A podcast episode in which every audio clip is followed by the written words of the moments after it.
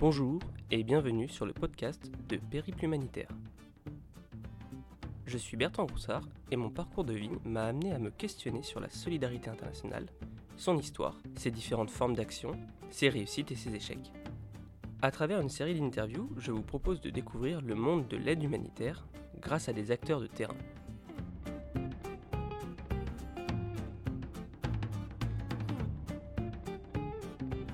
Louise Massé, bonjour. Bonjour. Euh, tu es aujourd'hui interviewée pour euh, un site internet qui s'appelle Périple Humanitaire. On va voir ensemble un petit peu ton parcours. Tu travailles aujourd'hui dans une euh, ONG internationale française. Exact. Euh, Est-ce que tu peux déjà nous expliquer un petit peu ton parcours, nous dire quel âge tu as et qu'est-ce qui t'a amené aujourd'hui à travailler pour, pour, cette, or- pour cette ONG Ok. Alors, euh, j'ai d'abord, tout d'abord, tout a commencé quand j'ai intégré l'Institut Bioforce en banlieue lyonnaise en 2013.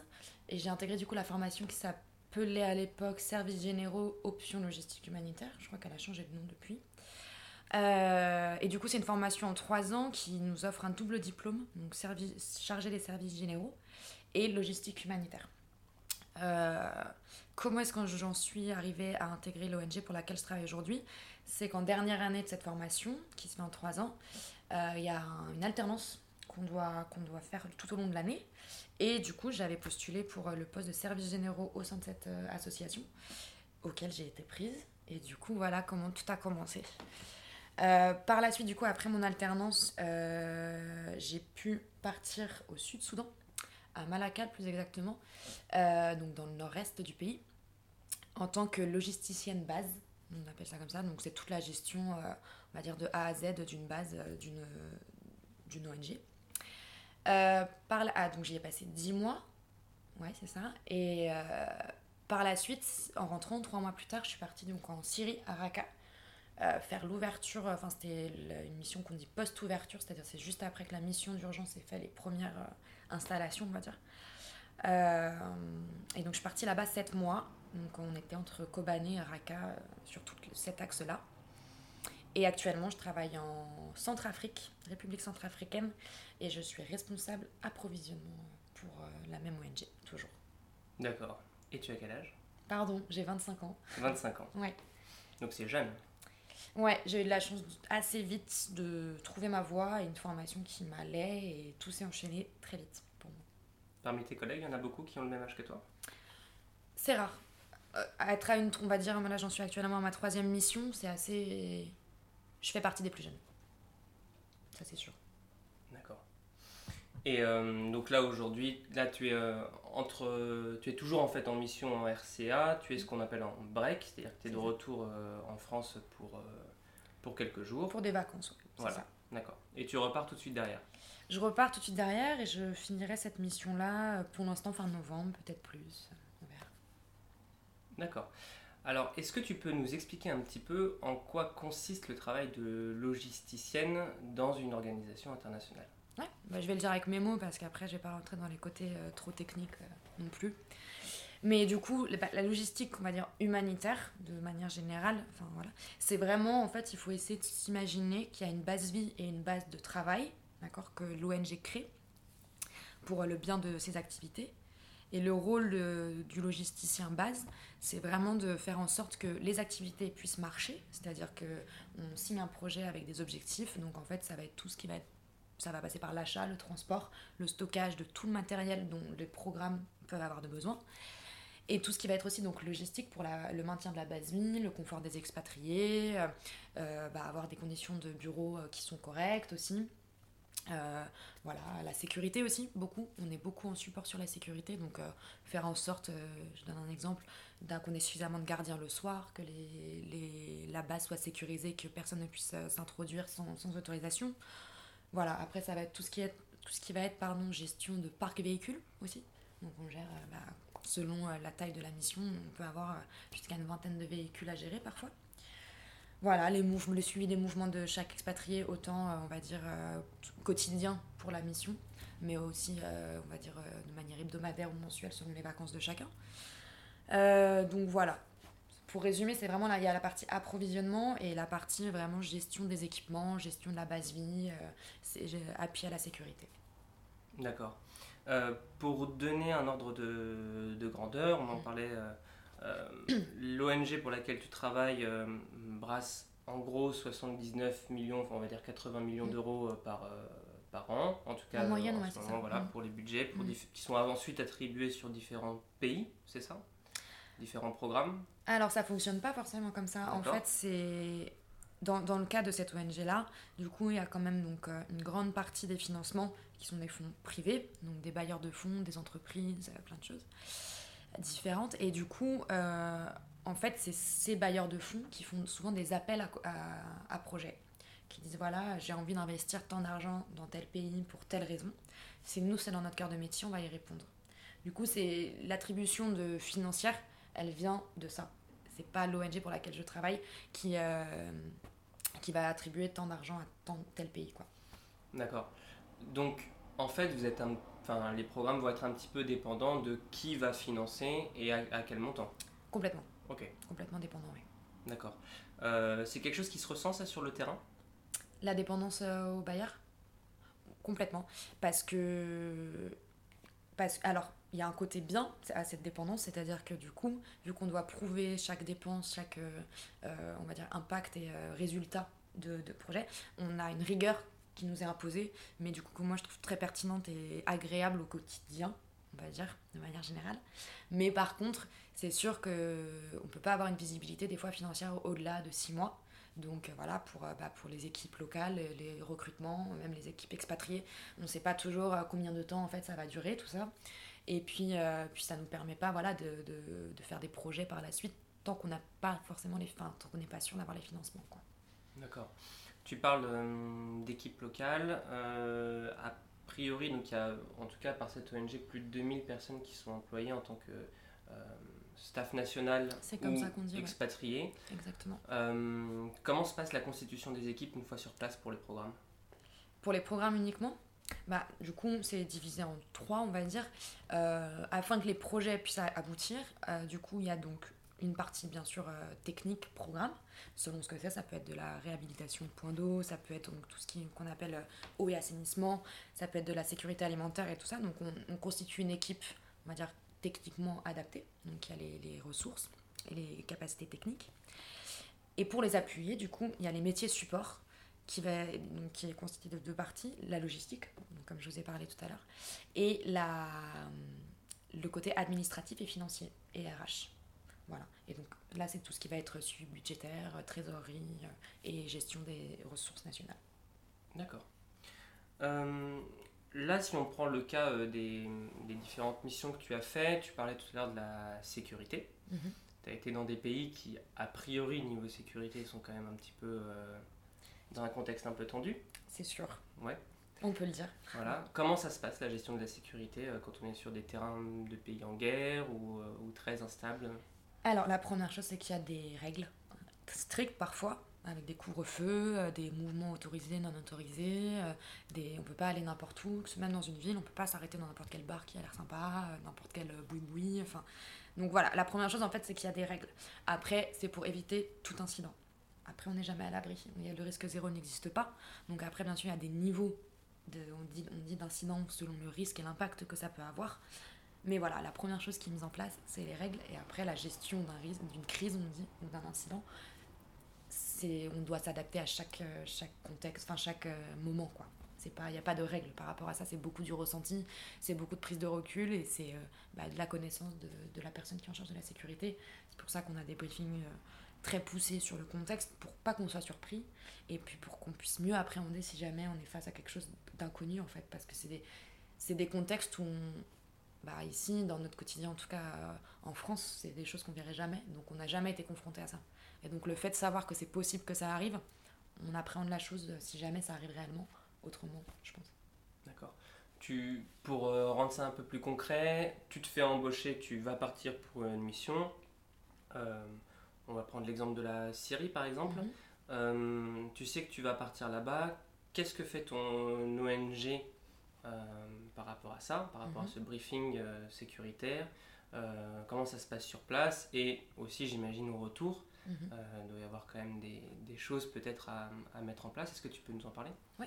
Alors du coup, avant chaque départ en mission, euh, là, c'est vrai que la Syrie, c'était un peu particulier parce que c'était. Mais du coup, avant chaque départ en mission, on a un briefing, on appelle ça. Donc, sur toutes les catégories hein, RH, logistique, admin, on a un peu tous les départements qui nous sont expliqués et, détaillés. Et au niveau de la Sécu, bien sûr, il y a un vrai aparté, un vrai focus qui est fait. Euh, du coup, comment ça se passe pour ces briefings Sécu?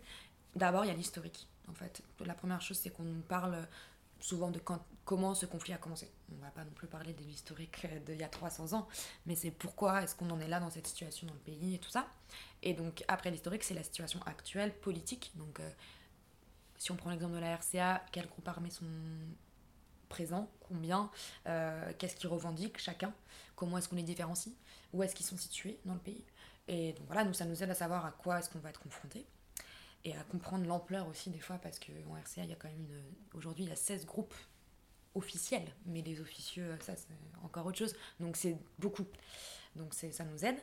Euh, une fois qu'on a eu donc le contexte actuel là on nous donne un document euh, qui, nous, qui recense toutes les règles sécuritaires, avec les couvre-feux, les lieux autorisés, euh, les, les règles les, de, de schémas de communication par exemple en cas de problème, enfin voilà, quoi, ça recense vraiment, ça va dans le détail chaque chose. Même sur euh, tout ce qui est santé, on nous en parle aussi. Les risques, bah voilà, euh, en RCA, ça va être, en Centrafrique, du coup, ça va plutôt être tout ce qui est parasites, vers et tout ça. En Syrie, c'était plutôt des bactéries volatiles. Enfin voilà, on nous explique aussi, et du coup, ça nous arrive souvent qu'on nous dise quels sont les symptômes. Et à ce moment-là, on nous donne aussi notre référence médicale. Ça peut être des partenaires locaux médicaux les grandes ONG euh, internationales qui y sont. Ça peut être des hôpitaux locaux aussi, ça peut être, enfin, ça peut être plein de choses différentes. Et voilà. Après, on part, du coup, une fois qu'on a eu ce joli briefing et qu'on se sent prêt. Et sur place, on a à nous un briefing. C'est euh, le briefing d'arrivée où on rappelle à nouveau les règles sécu parce que sur un papier, c'est bien, mais euh, de voir, bah voilà, tel endroit est autorisé, tel endroit ne l'est pas, pourquoi, tout ça, c'est différent. En Syrie, par exemple, la, la la règle numéro un, c'était de marcher uniquement sur du goudron et absolument pas sur des débris parce que c'était euh, miné. Donc, enfin voilà, de, hmm. quand on le, tu le lis comme ça, c'est une chose, mais de voir, ok, c'est ça le goudron en fait, c'est ça, donc quand on dit goudron, c'est ça et c'est pas autre chose, ok. Ça peut paraître bête, mais vu les risques que ça peut représenter, c'est très important. Donc, on refait un briefing à notre arrivée, et voilà. Et après, il y a le retour, c'est ça que tu me demandais aussi. Le retour, ouais. Euh, du coup, le retour, il y a un débriefing. euh, où bah là, c'est le moment en fait de faire part de ces frustrations qu'on a pu avoir, euh, pro, perso, euh, plein de choses quoi. des recommandations aussi qu'on peut avoir. Ça peut être mais sécurité ou pas. Ça, après sécurité, bah, exemple de la RCA, on avait augmenté le couvre-feu finalement parce qu'on pensait que c'était pertinent. Voilà, enfin c'est ce genre de retour qu'on va faire. Et après, bah, pendant les débriefings, c'est aussi de parler évolution de la mission, quoi, les potentiels, euh, le potentiel que ça peut avoir, les pertinences, tout ça. Voilà. Ok.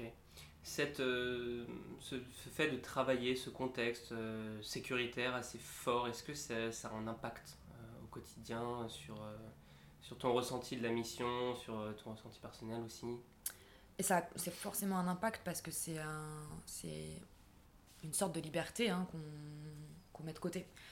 Avoir des couvre-feux tôt, ça peut être très vite frustrant. En plus de ça, vu que selon là où on est, il faut savoir que des fois, il n'y a pas du tout d'activité en dehors du travail. Du coup, ça veut dire qu'on travaille plus, qu'on est tout le temps avec nos collègues, on dort avec eux, on mange avec eux, on vit avec eux et on travaille avec eux. Donc ça, ça peut gérer de la frustration. Donc forcément, ça peut être fatigant, ça peut être émotionnellement, euh, on va dire, éreintant. Après, je pense que chaque, euh, chaque personne a sa capacité d'adaptabilité, mais ça s'est jamais mal passé parce qu'il y a quand même de la communication qui se fait. Par exemple, en RCA, euh, quand on a eu des, des différences, sans dire des, des, que c'était des conflits ou de la tension, hein, juste voilà, on n'était pas tous d'accord sur comment est-ce qu'on voulait vivre euh, au quotidien. On a fait une réunion qu'on appelle les réunions de maison en fait. Donc ça c'est vraiment juste entre nous, le soir, tranquillement, sans pression. Et on discute de voilà, moi euh, j'aime pas ça, euh, ça me dérange quand tu fais ça. Enfin, c'est normal en fait, ça s'appelle de la cohabitation. Mais c'est juste que là, contrairement à une coloc, on va dire euh, classique, on choisit pas avec qui on vit. On choisit un, travail, mais il y a le package qui va avec. Et ça. Les conditions justement de, de, vie, tu nous en as pas encore trop parlé sur, sur place, c'est quoi? Donc c'est Vous vivez tous dans une même maison, en colocation Ça dépend des missions, bien sûr. Mais euh, de manière générale, oui, il y a des maisons. Il peut y en avoir plusieurs. Euh, parce que bah, selon le nombre d'expatriés qu'il y a à loger. Donc on est logé dans des maisons souvent communes. Ce qui arrive aussi assez régulièrement, c'est que ce soit des maisons bureaux, c'est-à-dire qu'il y a deux terrains qui étaient réunis en un. Euh, d'où cette sensation, comme je disais, un peu d'isolement, où on voit vraiment tout le temps les mêmes personnes. Et voilà, et du coup, euh, on a à notre disposition quand même, du coup, qui est payé par, en tout cas pour mon ONG, qui est payé, c'est donc des femmes de ménage, des ménagères et des cuisinières. ce qui nous permet quand même comme je, comme je disais, vu qu'on travaille beaucoup et qu'on et a peu de temps pour nous, c'est de, voilà, de nous libérer du temps et qu'on n'ait pas à faire ça. Quoi. Et c'est un vrai confort. D'accord. Et donc les, euh, les expatriés sont euh, un peu entre eux, vous êtes un peu entre vous et, euh, et, vous travaillez quand même pourtant avec des, des, des gens du, du, pays, ce qu'on mm. appelle le staff national, c'est ça? C'est ça. Oui, après, bah, du coup, la journée, euh, après, il y a une règle, c'est que nos staffs nationaux n'ont pas, même si c'est sur le même site, n'ont pas à rentrer chez nous. On essaie vraiment de poser cette distance parce que la maison, c'est censé être un endroit où on ne travaille pas. Euh, après, oui, forcément, il y a une vraie communauté d'expats qui se crée de manière générale un peu de partout sur n'importe quelle mission parce que c'est des repères qu'on a qu'on trouve et puis parce que bah voilà c'est important de savoir décompresser de se voir en dehors donc euh, après on devient plus que des collègues et il y a des, parfois des amitiés qui se créent et c'est important. Et, euh, et, ouais, cette promiscuité-là, elle est, elle est, ça, ça, peut être un poids, ça peut être euh, plutôt moteur pour, pour la mission? Ça dépend, tout dépend. Mais oui, en fait, c'est autant un poids que moteur, je pense. Parce que du coup, cette promiscuité, elle permet, elle oblige, je pense, à une communication très vite, très rapidement, dès qu'il y a un truc qui va pas. Donc, ça laisse moins la place aux choses de déborder. Après, forcément, de, vivre en promiscuité avec des gens qu'on n'a pas forcément choisis, c'est toujours pesant. Après, c'est, euh, voilà, encore une fois, d'en discuter et de pas hésiter à prendre du temps pour soi. Et c'est là aussi où les breaks, comme on dit, euh, qui arrivent tous les trois mois, sont essentiels. Parce que ça c'est obligatoire. C'est-à-dire que là, pour le cas de mon ONG, j'ai pas de congé, mes congés payés me sont payés directement sur mon salaire. Et j'ai 7 jours ouvrés tous les trois mois obligatoires où je dois quitter le pays. Et aller dans un pays, bien sûr, où l'ONG n'est pas présente. Vraiment, l'idée, c'est de me sortir et c'est dans ces moments-là, on retrouve son intimité, euh, bah c'est, on se repose, euh, on se sort la tête du boulot, quoi. Et c'est pour ça que c'est obligatoire, et mais c'est pertinent que ça le soit. Ok. Euh, on parlait tout à l'heure, donc tu as parlé de mission d'ouverture, gestion de crise, post, post-urgence. Est-ce que tu peux un peu nous éclairer sur ces différents degrés d'appellation et, différents niveaux, j'imagine, de contexte d'intervention? Ouais, alors bah, du coup, quand il y a une crise humanitaire, que ce soit lié à un conflit ou à une, catastrophe naturelle, il y a d'abord, dans la majeure partie des cas, une équipe d'urgence qui va être euh, déployée. Et donc, il va faire les premières évaluations. Essayer de, donc, euh, les évaluations, ça consiste à combien de personnes ont été touchées, dans quel secteur d'activité est-ce que nous, on pourrait euh, intervenir, est-ce que c'est pertinent, combien d'autres partenaires sont là, déjà présents. Euh, voilà, une fois qu'on a assez d'indicateurs pour savoir si on se positionne ou pas, bah, du coup la décision est prise de se positionner ou pas. Si on se positionne, du coup sur, par exemple la dernière fois c'était le Mozambique, ce genre de choses, bah, on va du coup là constituer à nouveau une équipe, où euh, du coup là ça va, c'est plus, comment dire, elle est déjà plus construite. Voilà, on va essayer, donc souvent c'est des gens qui restent que 3 à 6 mois, pas plus, parce que par contre en termes de rythme de travail, parce qu'il faut tout faire. Il faut ça va de la maison au bureau à lancer les premières activités, à récolter des financements aussi. Ce genre de choses. Du coup, c'est des gros rythmes de travail. Du coup, en fait, c'est ça qu'on appelle, on, appelle pardon, l'équipe d'urgence. Il y a l'équipe mobile d'urgence et qui fait, elle, l'évaluation. Et après, on a l'équipe d'urgence qui vient trois, semaines, trois mois pardon, maximum. Et après, on passe sur un setup RH, euh, on va dire, de ressources humaines plus classique, avec des gens qui l'avaient signé six mois, un an et tout ça. quoi parce que les choses auront déjà été un peu installées et du coup on arrive quand même dans des dispositions différentes. ces premières missions servent un peu de repérage en fait. Exactement. Repérage logistique, admin et aussi euh, du coup programmatique. D'accord. Et, euh, et, donc à, quel, partir de quel moment on, parle d'urgence humanitaire? En fait, euh, même à partir de quel moment est-ce qu'on parle d'humanitaire? Si, si tu arrives à répondre à, cette question. Euh, ouais, je suis pas une experte non plus, hein, mais euh, enfin, parce que c'est vaste l'humanitaire. Moi, je dirais qu'on parle d'humanitaire du moment où, encore une fois, ce n'est que mon humble avis, mais euh, du moment où, comment est-ce que je voulais formuler ça? Euh, Ouais, je, vais, je préfère pas en fait, parce que je pense que je vais dire n'importe quoi. Alors, euh, je, vais partir d'une distinction plus simple. Quelqu'un qui veut se lancer aujourd'hui dans l'humanitaire, il va, il va avoir accès à plein de témoignages de personnes qui sont allées aider dans des orphelinats ou à des maisons. Ok. Euh, euh, ça, c'est de l'humanitaire pour toi. Qu'est-ce qui distingue ce que toi tu vas faire dans ton ONG voilà. Alors, à ce moment-là, j'ai une question très claire, encore une fois qui m'est personnelle l'humanitaire, c'est professionnel pour moi. Et que le volontourisme, comme on appelle ça, il n'y a rien de mal et je trouve ça super que ça existe, mais ce n'est pas de l'humanitaire. C'est pour ça qu'il y a deux termes différents.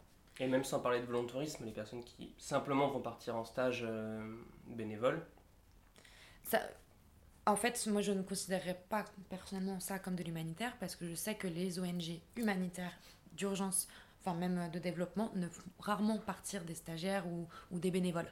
Parce que justement dans des contextes trop professionnels où il y a besoin de trop de enfin de beaucoup d'informations et de formation et que c'est des risques que les humanitaires ne peuvent pas prendre. Et donc euh, les autres expériences sont top et moi je trouve ça super encore une fois que ça existe. Mais pour moi je le qualifierais pas d'humanitaire. Ok personnellement. Ouais bah, parfait. C'était un petit peu ça à la limite. Qu'est-ce qui qu'est-ce qui selon toi alors justifie euh, euh, une action humanitaire ou pas? Est-ce que par exemple un pays comme le, Togo qui a énormément d'associations pour aider à lutter contre la pauvreté, euh, etc. Est-ce que ces actions-là vont être des actions humanitaires ou, est-ce qu'on va considérer que, que ça ne l'est pas parce que il n'y a pas, mettons, de conflits armés ou de catastrophes naturelles alors, pour moi, l'humanitaire, c'est pas que par rapport aux conflits armés, aux catastrophes naturelles. Comme je disais, c'est vraiment le côté professionnalisation. Il y a des pays où il y a... c'est juste que politiquement parlant, depuis des années, c'est bancal et du coup, bah, un, ça impacte les populations. Euh, du coup, je dirais que.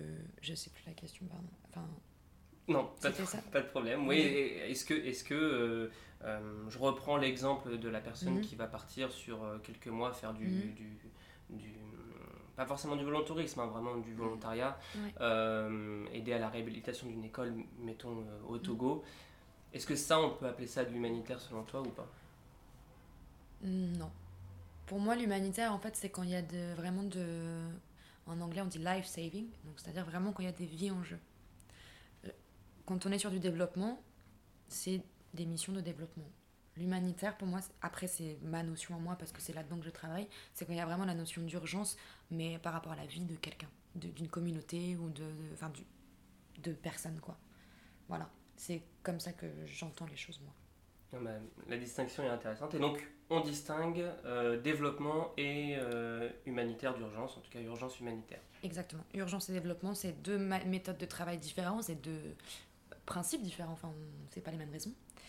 Et donc, euh, ouais, c'est une approche différente. Et c'est des visions différentes. Parce que, comme je disais, dans l'urgence, du coup, il y a ce côté sauver des vies, en tout cas rendre la vie de quelqu'un plus digne alors que dans le développement, c'est plus, euh, on est plus voilà, sur l'étape, on va dire, qui peut suivre éventuellement. C'est comme ça qu'on voit les choses, mais c'est pas toujours le cas. Où c'est vraiment euh, donner les moyens à quelqu'un de vivre par lui-même, mais sur un, déjà un niveau de confort euh, qui, est, qui est plus haut. quoi. D'accord. Et comme tu disais, parfois ça peut être la continuité d'une crise, mais pas forcément, parce qu'il y a des fois des pays ou des régions qui ne se relèvent pas forcément. Exactement, oui. D'accord, ok. Est-ce que, euh, est-ce que de, de, de ton expérience, tu as le sentiment que, euh, que qu'il y a des pays qui sont plus sensibles que d'autres au terrain dit humanitaire, à la crise? En termes de sécurité? Hmm. En termes de sécurité En termes de sécurité, bien sûr. Bah, il y a des contextes plus ou moins tendus, comme on dit. Euh, en fait, tout dépend de... Pour moi, la sécurité, tout dépend pas tout, mais il y a une partie déjà qui dépend si, qui est impactée par si les humanitaires sont les bienvenus ou pas par l'État en place. Parce que euh, on connaît le, sans-frontiérisme et en fait c'est un peu le mandat aujourd'hui de beaucoup d'ONG. On essaye toujours de s'enregistrer, on essaye toujours de venir officiellement et de faire les choses euh, dans, dans, la loi du pays. Après, euh, encore une fois, il y a cette, cet équilibre entre sauver des vies et nous, ce qu'on veut faire et l'impact qu'on veut avoir et l'accueil qu'on a de l'État. Voilà, donc ça dépend. Et ça peut être compliqué si, si on n'est pas les bienvenus, si on n'aide pas, parce qu'après l'État a son propre avis, donc peut-être qu'on n'aide pas la bonne communauté, peut-être qu'on n'aide pas dans la bonne région, peut-être que... Enfin voilà, il y a plein de raisons. Et ça, par exemple, niveau sécurité, ça joue beaucoup, parce que de pas être euh, les bienvenus, sans dire qu'il y a une agressivité, juste il n'y a, a, pas forcément d'aide du coup de la part de l'État, ce qui nous, est parfois euh, complètement essentiel, ça peut, gérer euh, un, peu plus d'insécurité, on va dire. Tu peux nous donner un exemple un peu plus concret de une illustration J'en ai plus plusieurs. Ouais.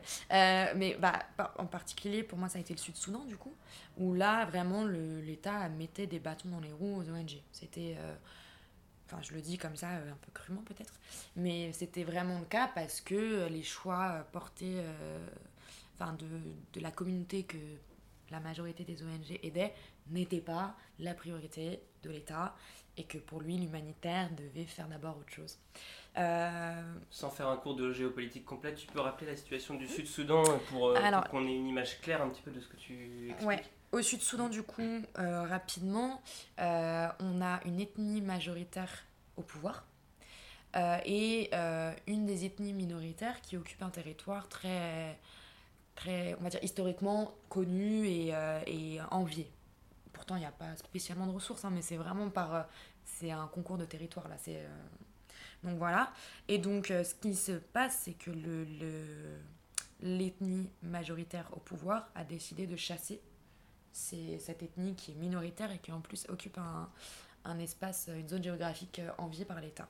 Donc forcément, ça, ils veulent pas juste les, enfin pour chasser des gens, voilà, des fois, bah, il y a la violence qui, qui s'installe. Et du coup, c'est cette ethnie minoritaire que les ONG protégeaient, et, parce qu'il y avait du coup aussi une, tout une, un aspect vraiment de protection, et, euh, et aidaient euh, dans ses besoins vitaux. Quoi. D'accord. Et très concrètement, toi sur le terrain, euh, tu as, ressenti qu'il y avait des bâtons dans les roues, comme tu disais euh... Concrètement, un exemple que je donne souvent, c'est euh, quand on bougeait euh, autour de ce camp de réfugiés internes qu'on appelait. Ça nous arrivait très régulièrement de nous faire arrêter par des checkpoints. Jusque-là, rien d'anormal. Sauf que des fois, on nous arrêtait toute la journée. On nous demandait de l'argent pour récupérer les clés de notre véhicule et nos cartes d'identité, souvent, locales. Et, euh, et sauf qu'en fait, on ne peut pas juste faire ça comme ça. Il y a des règles et qu'on doit d'abord négocier, qu'on doit avoir l'autorisation de plusieurs personnes avant de pouvoir verser de l'argent. Surtout dans une telle situation quand il n'y a pas de raison, euh, on va dire, légale. Et sauf que les militaires du checkpoint savaient pertinemment qu'on avait un couvre-feu. Et du coup, ils savaient pertinemment que si nous faisaient attendre suffisamment longtemps, on allait être un peu obligé de devoir verser une somme d'argent à un moment ou à un autre. Exemple typique. Est-ce que, est que là, on commence à parler de corruption? Complètement. C'est le cas. Hein. Bah, de toute façon, c'est présent dans notre métier, dans notre métier c'est un fait. Après, c'est euh, la gestion de la corruption, c'est quelque chose de réel au quotidien. Parce que euh, on arrive en tant qu'humanitaire, souvent euh, étranger, avec du matériel radio, avec des ordinateurs, avec des choses qui, qui montrent que oui, il y a de l'argent quelque part. Après, chacun a ses projets et, et une quantité d'argent. Mais forcément, du coup, on est des cibles de tout ça. Euh, mais même, euh, j'ai envie de dire, quand on a fini notre journée de travail, hein, euh, les tracasseries policières, ça arrive beaucoup parce qu'on est blanc et qu'ils se disent, bon, il y aura peut-être un petit billet à la fin, quoi. Donc après, c'est voilà, c'est la gestion de la corruption. On ne peut pas toujours y échapper non plus, faut le savoir. Il faut être prêt à, à, se dire que des fois, bah, oui, on est un peu utilisé aussi, mais des fois, on pèse le pour et le contre et on se dit c'est quoi le mieux? Pour mon projet, pour mon ONG, pour mes bénéficiaires. Est-ce qu'il vaut mieux rester? Est-ce qu'il vaut mieux partir? Voilà, il y a ça aussi. Le droit de retrait d'une ONG, euh, ça existe personnellement, mais d'une ONG, c'est important aussi. Si ça devient ingérable, si ça devient trop. qu'on est trop en, en, en, contradiction avec le mandat de la structure, oui, euh, je pense qu'il y a la question de partir qui se pose, bien sûr. Ok. que des sujets euh, joyeux jusqu'à présent. On peut passer à autre chose, hein, je sais pas. Qu'est-ce qui, qu'est-ce qui te motive toi à continuer à faire de l'humanitaire? Avec tout ça, toutes ces contraintes, tout. Ce qui est motivant, c'est euh, bah déjà, euh, je pense que beaucoup de gens s'engagent dans l'humanitaire pour ça, c'est de bouger. Donc je commence pas par dire euh, que j'apporte ma pierre à l'édifice dans sauver des vies. Avant tout, C'est ça, quoi. C'est de bouger, de voir. Je m'ennuie jamais, en fait. Parce que même si j'arrive dans un pays, je sens que le contexte, moi, me, me touche pas trop, ou me moins, que le travail, bon, c'est pas non plus hyper stimulant. Je me dis, en fait, j'ai signé pour six mois, et dans six mois, si je veux, je suis ailleurs. Et euh, parce qu'une fois qu'on a commencé, c'est quand même assez. On se fait un réseau assez rapidement, parce qu'il n'y a pas 15 millions d'ONG en France non plus, d'ailleurs, même anglophone. Donc voilà, c'est quand même c'est assez rapide. Ce réseau, il se fait assez rapidement. Et euh, donc, ouais, la première chose pour moi, c'est bouger, de ne pas m'ennuyer. Après, c'est l'interculturalité. Oui, de, de, découvrir des nouvelles cultures, des, nouvelles, des nouveaux mets culinaires, des nouveaux paysages, des... avec toutes les contraintes qu'il y a aussi, hein, parce que des fois, bah, c'est difficile en Syrie, en tant que femme, bah, voilà, on est face à des, à des, à des caractères, des fois, voilà. Mais euh, moi, ça reste une motivation. Le jour où ça le sera plus, ce sera un effort, je pense que là, bon, je me poserai la question de faire autre chose. Mais pour l'instant, ça reste une excitation, ça reste euh, une envie que j'ai, donc euh, je continue. Il y a ça, et bien sûr, et bien sûr qu'il y a euh, bah, l'impact qu'on a sur les bénéficiaires. Il est, il est... Et c'est pas gratifiant forcément, c'est juste, c'est agréable de faire ça dans la vie en fait. Sans, je veux pas aller dans le cliché que j'ai le cœur sur la main et tout ça, parce que c'est, je, je considère pas être comme ça c'est un cliché qu'on a et c'est pas toujours évident d'avoir cette étiquette. Mais, euh, mais juste, enfin voilà quoi, bien sûr que en fait on essaie de rehausser le niveau de vie des gens qui ont rien et surtout qui n'ont rien demandé parce qu'ils se retrouvent dans des conflits ou dans des, des crises naturelles, euh, pas possible. Donc c'est juste, c'est humain en fait, c'est tout quoi. Euh, tout à l'heure tu parlais des, de l'humanitaire en disant que c'était avant tout une affaire de, de professionnels. C'est un milieu effectivement qui, qui, se professionnalise vachement. Il y a énormément de formations qui, qui, qui se font. Euh, typiquement, il y a des formations pour faire que de l'humanitaire. Euh, L'Institut Bioforce que j'ai fait déjà, parce que moi du coup j'ai fait une formation en trois ans post-bac comme on dit, euh, du coup avec cette double formation de services généraux et logistique humanitaire. L'Institut Bioforce propose euh, du coup des formations pour d'autres tranches d'âge aussi, enfin ayant des, personnes ayant déjà une expérience, on va dire des diplômes ou ce genre de choses et qui veulent se réorienter. Je crois que c'est à partir de 25 ans, 23 ans, quelque chose comme ça. Et là, ouais, vraiment, c'est, on a, il y a plusieurs secteurs. On va avoir le, tout ce qui est euh, technique logistique, technique euh, programmatique, donc euh, eau et assainissement ou sécurité alimentaire. Après, il y a tout ce qui va avoir coordination. et il me semble qu'il y a une, formation aussi assez courte, mais de chef de mission, si je ne me trompe pas. Donc oui, il y a des formations qui existent 100% euh, humanitaires. Après, je connais de noms d'autres masters, dont je ne vais pas citer les noms parce que je ne suis pas sûre de l'appellation. Mais il y a quand même, euh, malgré... Enfin, on n'est pas obligé de passer par l'Institut Bioforce, quoi. Il y a d'autres formations qui nous permettent d'intégrer facilement euh, des structures euh, humanitaires. Trouver du travail dans l'humanitaire, ça se fait euh, facilement Non. Honnêtement, non. En fait, avant sa première mission, ça peut très vite être compliqué. Moi, encore une fois, j'ai eu beaucoup de chance et les choses se sont enchaînées très rapidement et tout ça, grâce à mon alternance au sein du siège de la structure de l'ONG pour laquelle je travaille actuellement. Moi, de ce que je vois, pour avoir un premier départ, pour réussir à partir, dans 80% des cas, surtout quand on est jeune, euh, c'est bien de passer par un stage ou une alternance au siège d'une ONG. C'est ce qui va vous faire un peu connaître par l'ONG et après vous faire partir. Mais il y a beaucoup de structures qui sont réticentes forcément à envoyer des jeunes et ça se comprend parce que, comme on en parlait, on n'est pas dans des contextes toujours évidents. Et donc, euh, des jeunes sans formation ou sans expérience, ça peut refroidir. Donc, c'est pas évident. Et, euh, et la carrière d'un humanitaire, ça peut, ça peut donner quoi? Si on prend ton exemple, euh, aujourd'hui, tu as, certaines responsabilités. Qu'est-ce que tu peux imaginer atteindre quel parcours tu peux espérer avoir euh, comme carrière dans l'humanitaire? On va y aller étape par étape, mais euh, bah, là je, commence à avoir un peu les échelons au-dessus, donc euh, de coordination. J'ai envie de rester dans la logistique, mais après je sais qu'il y a l'opportunité aussi assez facilement de faire de la logistique et de l'administratif. C'est deux métiers support qui peuvent se compléter. Donc ça aussi, je pense qu'un jour, ça m'intéresserait. Après, à terme, terme, si un jour, enfin, euh, si je, dois, je devais me projeter, je pense que un jour, j'aurais envie de travailler au siège d'une ONG aussi. C'est souvent ce qui se passe, parce qu'au bout d'un moment, on peut pas... Enfin, c'est délicat dans la vie de continuer à voyager euh, tous les six mois et tout ça. Donc, au bout d'un moment, pour se stabiliser, on peut faire autre chose aussi. Hein. Mais il y a cette possibilité de, de travailler euh, au siège de l'ONG, euh, enfin, d'une ONG. Et du coup, d'avoir cette stabilité, on va dire, quotidienne, mais en restant dans, dans ce qu'on sait faire et ce qu'on aime, quoi. Et euh, Et donc, tu as parlé euh, de chef de mission, coordination euh, logistique, etc. À quoi ressemble l'organigramme d'une ONG, d'une mission sur place? Comment ça se passe? Comment toutes ces personnes interagissent entre elles? Toi, quand tu es logisticienne, tu n'es pas logisticienne sur un seul programme, tu peux être la logisticienne pour différents programmes. Comment ça se passe un petit peu alors, bon, ça, encore, ça dépend quand même des missions, mais de manière générale, il y aura toujours donc un chef de mission, un directeur pays, comme on appelle maintenant. Du coup, le chef de mission, il est en charge de la sécurité et de la gestion de tous les expatriés en direct. Euh, il est basé souvent en capitale, en tout cas ce qu'on appelle à la coordination. Parce qu'il y a les bases où là, il y a nos activités de programme, et au-dessus, pour coordonner justement ces bases-là, comme on dit, il y a la coordination. Et donc à la coordination, on a donc notre directeur pays, on va avoir un coordinateur logistique, un coordinateur admin et un coordinateur programme, au minimum. C'est le minimum. Et on va souvent avoir un,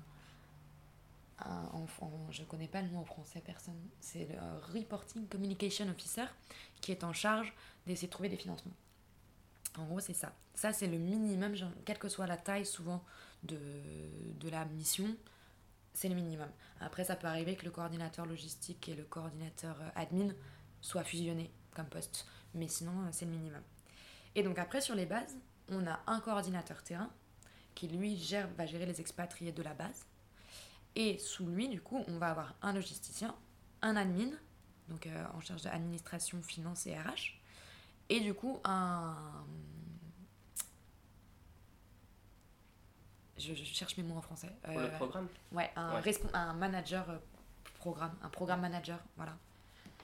Donc voilà, c'est en gros c'est l'idée, enfin les organigrammes type, c'est ça. Après, du coup, comment est-ce qu'on communique ensemble euh, Le programme va remonter ses besoins au métier support, donc à la log et à l'admin, pour lui mener à bien son projet. Et après, la log et l'admin, c'est deux, deux, métiers qui doivent beaucoup communiquer parce qu'on ne peut rien acheter au niveau de la logistique sans argent. Enfin voilà, ça peut paraître bête, mais il faut bien se concerter. Euh, en termes de RH aussi, on va beaucoup aller voir l'admin si on a besoin d'ouvrir des postes en recrutement, ce genre de choses. Et au niveau sécurité aussi, parce qu'encore une fois, la logistique est là en support de la sécurité. Et que bah, quand on parle finance, on parle euh, trésorerie. Donc forcément, c'est quelque chose à prendre en compte. Et, on a le, et du coup, il y a le CT aussi qui donc coordonne tout ça et lui est en charge de la sécurité. CT Pardon, coordinateur terrain. D'accord. Ok. Ouais, on voit aussi pas mal l'importance de la sécurité. Elle est vraiment Toujours. tous les échelons. Mm, mm. Ouais, ok. Euh, les personnes qui travaillent dans l'humanitaire, tu disais qu'il y avait pas mal de réticences pour les ONG à envoyer des jeunes. Mm-hmm. Euh, quelle est l'expérience un peu attendue des personnes qui, euh, qui font leur première mission dans, dans l'humanitaire? Alors, bah, je pense que ça dépend du poste. Si par exemple on parle de programme, ça va être quelqu'un d'assez technique.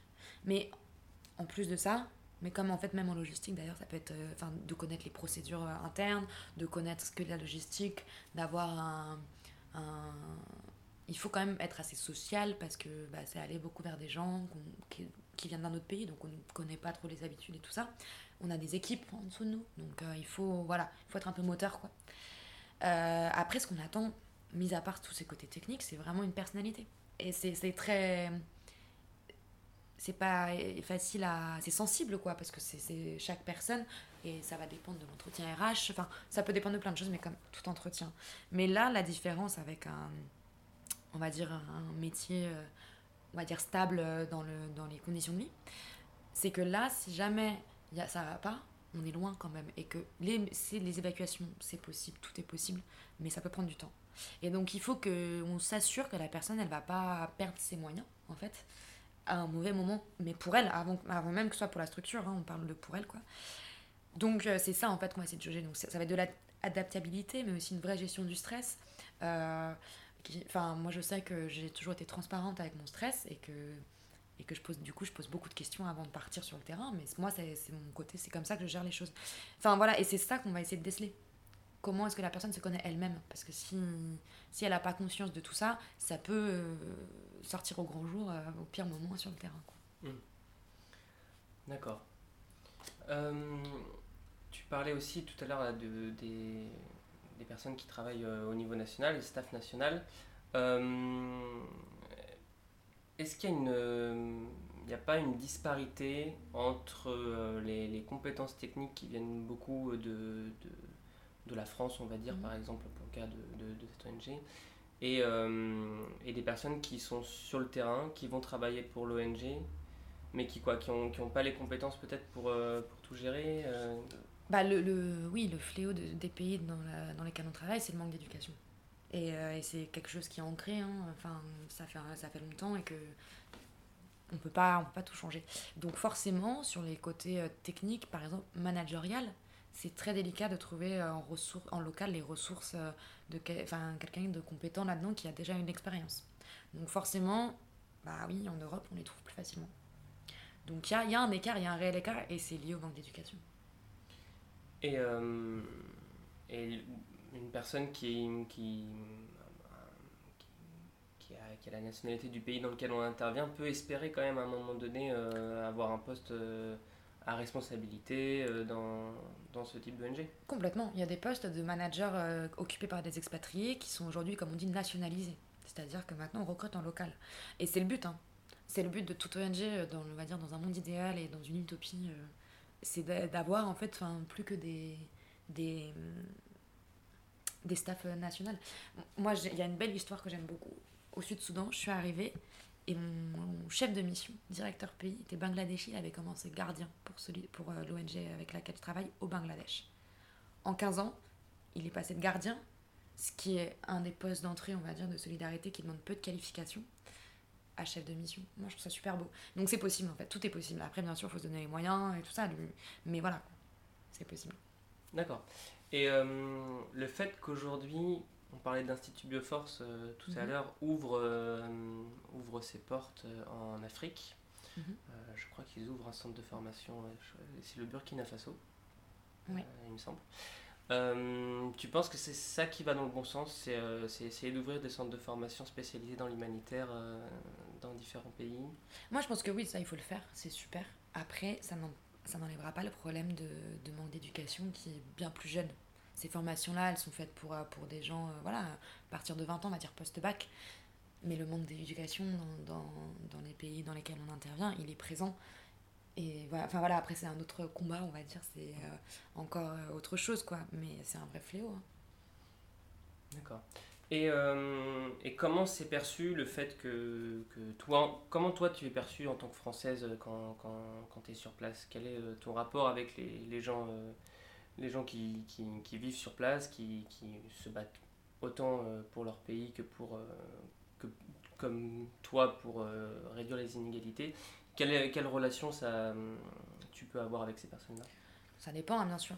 de manière générale, moi j'ai adopté une habitude, c'est de la première, deux premières semaines d'être vraiment en observation pour montrer que je suis pas là. Justement, il y a ce cliché de du blanc qui arrive avec ses connaissances, ses capacités tout. Moi, je veux vraiment pas être là-dedans parce que bah, c'est pas le cas. Je n'ai pas la science infuse. Et que surtout, surtout, après trois missions, maintenant, j'en ai la certitude, c'est que c'est nos staffs qui connaissent beaucoup mieux les choses que nous. Eux, ça fait dix ans qu'ils sont là. Nous, les expatriés, on est là pour six mois, un an. Et euh, donc voilà, moi, je suis toujours un peu dans l'observation au début. Après, ça, c'est moi, c'est ma manière de fonctionner. Et après, ça s'est rarement mal passé parce que justement, en fait, c'est juste de montrer que il faut accepter de ne pas savoir et de montrer à tes équipes locales qu'elles savent beaucoup mieux en fait c'est leur pays elles sont nées ici elles ont grandi ici elles le connaissent beaucoup mieux que moi et que moi après j'apporte le côté technique de la logistique éventuellement mais c'est la seule chose que j'ai apporté en fait au final quoi et si tu es clair avec ce positionnement là il y a peu de problèmes être une femme dans l'humanitaire c'est un problème je dirais pas que c'est un problème je dirais que c'est parfois une contrainte, bien sûr, euh, c'est pas évident. Mais c'est pas un problème, au contraire, parce que euh, il y en a quand même de plus en plus. En logistique, c'est vrai que ça reste euh, quand même masculin. Mais en fait, faut faire ses preuves comme un mec, quoi, c'est tout. Enfin, je le sens pas comme ça. Après, là où ça peut être un peu plus délicat, bien sûr, c'est quand on est face à des communautés où la femme a une place particulière, avec des codes particuliers. Là, forcément, c'est moins évident parce qu'on les connaît pas et que souvent, c'est des communautés reculées ou alors euh, vraiment avec des codes euh, particuliers, quoi, qu'on vraiment on ne connaît pas. Donc là, c'est un peu plus délicat. Des fois, c'est frustrant aussi. Hein. Euh, on est, le machisme existe de partout, c'est international, et, et, que ça peut venir de manière très enfin, imprévue. Donc bon, mais je dirais pas que c'est une difficulté non plus, c'est pas un frein, mais, mais en fait, même dans tous les autres métiers, une femme doit toujours faire un peu plus ses preuves qu'un homme, c'est tout. Ouais, normal. Mm. Enfin, normal, ça, ça devrait pas l'être. Et, euh, et, donc pour en revenir à, à, cet aspect logistique euh, programme, euh, si, si, si c'est possible pour toi, est-ce que tu peux nous expliquer par exemple typiquement sur quel type de programme tu, tu, es en soutien actuellement là en, RCA Actuellement en RCA, on est dans la, la construction d'abris, mais pas d'urgence, vraiment un peu stable. On est dans, du coup, dans de la sécurité alimentaire avec la distribution de caprins. Alors, Sécurité alimentaire, caprin, est-ce que tu peux nous, Sécurité alimentaire, du coup, c'est en fait, quand on parle donc d'eau et d'assainissement, c'est tout ce qui est autour de l'eau. Donc ça peut être accès à l'eau, mais ça peut être aussi euh, hygiène et tout ça. Enfin, c'est vraiment à quoi l'eau pourrait servir. Quand on parle de sécurité alimentaire, c'est pour souvent consolider les besoins des populations. Exemple, euh, on peut faire une distribution de vivres, mais si euh, tous les ans on doit la refaire, c'est pas pertinent. Du coup, on essaie quand même d'autonomiser au maximum les communautés qu'on aide.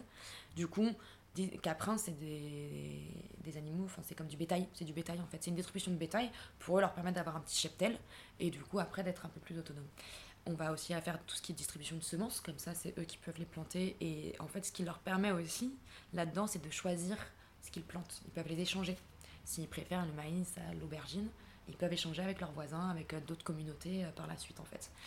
Et c'est ça qu'on on essaie vraiment d'autonomiser. Et du coup, construction d'abri, ça c'est tout ce ben, qu'on appelle euh, abri. Et donc ça, ça peut être de la réhabilitation, ça peut être de la construction, ça peut être... Des fois aussi, ce qu'on fait, c'est, par exemple, là on l'a fait pour une partie, c'est qu'on distribue de quoi construire, mais qu'après c'est eux qui font le... Après on est là en support pour tout ce qui va être génie civil un petit peu quoi. Mais on, les, on leur laisse le choix de comment ils veulent construire leur maison quoi pas qu'ils aient tous la même maison et que en fait l'humanitaire de manière générale aujourd'hui c'est un peu de sortir de, de ça et de, de, de, la dépendance des bénéficiaires aux ONG et qu'en plus de ça on, est, on leur distribue la même chose, ils n'ont plus le choix. Maintenant voilà, il y a aussi tout ce qui est cash. On n'en fait pas encore nous en RCA mais on en a beaucoup fait moi je sais en Syrie c'est qu'en fait maintenant on fait des distributions de cash, ce qui permet aux bénéficiaires de choisir ce qu'ils achètent et de quoi est-ce qu'ils ont besoin. Est-ce que c'est ce qui s'appelle les programmes de microcrédit? Exactement. Parce qu'en plus de réinsérer dans l'économie locale, il y a cette notion de choix. Et il y a une autre technique aussi qui marche assez bien pour euh, vraiment laisser le choix à ce bénéficiaire, c'est euh, les foires. On demande, on fait un une étude de marché local, on demande aux fournisseurs d'avoir tant de produits disponibles avec, euh, et nous, on les paye selon ce qu'ils vendent, en fait, derrière. Ils viennent les bénéficiaires avec des coupons. Et pareil, ça leur laisse le choix, plutôt que de distribuer deux couvertures dans un kit hygiène, par exemple, euh, si on prend un kit hygiène, euh, des rasoirs et des serviettes hygiéniques, peut-être qu'en fait, ils ont peut-être plus besoin de dentifrice, mais vu qu'on harmonise les la distribution selon les besoins, des fois, en fait, on passe à côté. D'accord, ouais, donc il y a une... en tout cas, ce que tu décris, une volonté d'évoluer pour, mm. pour pour euh, moins imposer, c'est ça les programmes On veut moins imposer, euh, parce que le, principe de l'humanitaire, c'est donc vraiment remettre la personne dans sa capacité de choix. Et une distribution, au final, bah oui, bien sûr, ça aide, parce que souvent, c'est des, des produits dont ils ont besoin, vraiment, mais il n'y a pas le choix. Et c'est ça qu'on essaie de, remettre en place et qu'aujourd'hui ça se fait de plus en plus, donc c'est de plus en plus possible. Que les fournisseurs sur place maintenant commencent à être habitués. Enfin voilà, ça se fait. Et que les bénéficiaires en fait on apprécient. Donc, euh, nous, nous, on est, on est, on est les, enfin, c'est nos clients un peu les, pardon, c'est pas nos clients, mais euh, qu'est-ce que, ouais, c'est nos, si c'est ça, enfin, c'est nos clients, le client est roi entre guillemets quoi. Ouais, dans, on, dit pas client, on dit bénéficiaire, mais euh, dans, dans, y a, parce qu'il n'y a pas de relation marchande évidemment avec, avec ces personnes-là, mais peut-être que tu voulais dire le service que vous apportez, vous, essayez d'avoir la même qualité que ce que nous on peut avoir en France. Mettons, un restaurant va, va considérer qu'il faut que le client soit. Comme oui, voilà, c'était un peu cette comparaison que je voulais faire. Mais la prestation qu'on fait, y a, nous on s'impose un minimum requis de qualité. Et après, bien sûr, on est toujours en perpétuelle évolution. Perpétuelle évolution. Euh, bah écoute, super. Merci beaucoup. Est-ce qu'il y, a, euh, y a un, point que tu aimerais particulièrement donner, un conseil par exemple que tu aimerais donner à, à, des personnes qui veulent se lancer dans, dans l'humanitaire? Bah, De bien se renseigner pour pas être surpris parce que c'est pas évident. Hein. Mais je parle avant de se lancer dans les études, mais même euh, une fois que, enfin vraiment, si on est à la veille d'un départ, de vraiment se renseigner, mais ça peut aller sur le détail, quoi. Moi, je sais que je vais partir à chaque fois, je demande vraiment autant professionnel, euh, donc euh, qui sont les équipes sur place, c'est quoi leur caractère de chaque personne, c'est enfin vraiment dans ce détail-là, mais aussi sur les conditions de vie, sur la ville, est-ce qu'elle est agréable, pas agréable, est-ce qu'il fait chaud, pas chaud, qu'est-ce qu'on mange. En fait, c'est des choses qui, c'est les premières choses qui au quotidien peuvent être pesantes. Et donc, et ça, ça paraît des détails, et ça paraît un peu, euh, euh enfin pas guindé, mais déplacé de demander ça. Et en fait, bah non, on signe pour quelque chose. Moi, je veux toutes les infos avant de partir. Voilà. Donc c'est ce que je conseille, de bien se renseigner. Toujours. Super. Bah, c'est ce qu'on essaie de faire ici. Tant mieux. Louise, merci beaucoup. Je t'en prie. Merci pour ton temps. Ouais, et puis bon courage pour euh, tes prochaines missions. Merci.